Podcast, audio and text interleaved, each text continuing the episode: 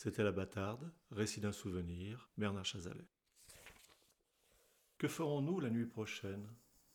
Demain, dans cette classe, devant ce pupitre, je me souviendrai de ce que nous aurons fait.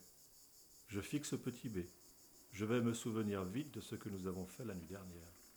De tout ce que nous avons fait. La librairie Camugli était rue de la Charité, au numéro 6. En face, c'était la Grande Poste, de l'autre côté de la rue. C'était aussi les terminus des bus qui desservaient la banlieue sud-ouest de Lyon, la rive droite du Rhône. Moi, j'attendais là, de ce côté de la rue. J'attendais le bus qui me ramenait du lycée, la ligne 15 vers euh, Irigny, en passant par Rivour et par la route neuve. C'était les derniers jours du lycée.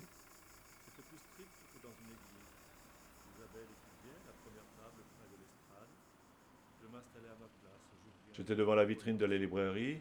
Sur le trottoir, je faisais tourner les présentoirs cylindriques, comme on feuillette des livres. De toute façon, je n'avais pas d'argent pour acheter. Une élève vint sans hésiter à la table d'Isabelle. Elle lui montra une copie. Elle discutait. Isabelle vivait comme elle avait vécu avant de m'entraîner dans son box. Isabelle me décevait. Isabelle me fascinait. Je ne peux pas lire. La question est dans chaque méandre du livre de géographie. Où pourrais-je user le temps? Elle se tourne de profil, elle s'expose, elle ignore que je la reçois. Sans cesser de faire tourner le présentoir, je me déplaçais dans le sens opposé à sa rotation, jusqu'à être caché à la vue des vendeurs à l'intérieur de la boutique. Sans jamais les quitter des yeux, j'attendais le moment propice, l'interpellation d'un client, l'ouverture de la porte. Tout ce qui attire le regard et l'attention des vendeurs.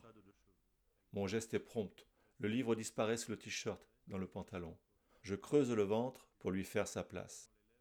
C'était la bâtarde et le présentoir reprend son mouvement. C'est alors le moment sensible. Je me retiens de courir, je patiente. J'observe l'intérieur de la boutique, j'écoute tout autour de moi, tout est normal. J'abandonne les présentoirs et je rejoins tranquillement les arrêts de bus de l'autre côté de la rue. Vous n'amenez pas vos livres C'est impossible. Pourquoi? Je ne pourrais pas travailler près de vous. Quand elle me revoit et que son visage est altéré, c'est authentique. Quand elle ne me voit pas et que son visage n'est pas altéré, c'est authentique aussi. Vous voulez bien de moi, dis-je? Asseyez-vous. Je m'assis près d'elle, je sanglotais d'un sanglot de bonheur. Qu'y a-t-il? Je ne peux pas l'expliquer. Elle prit ma main sous le pupitre. C'était La Bâtarde, lecture de La Bâtarde, Violette Leduc, folio 1972.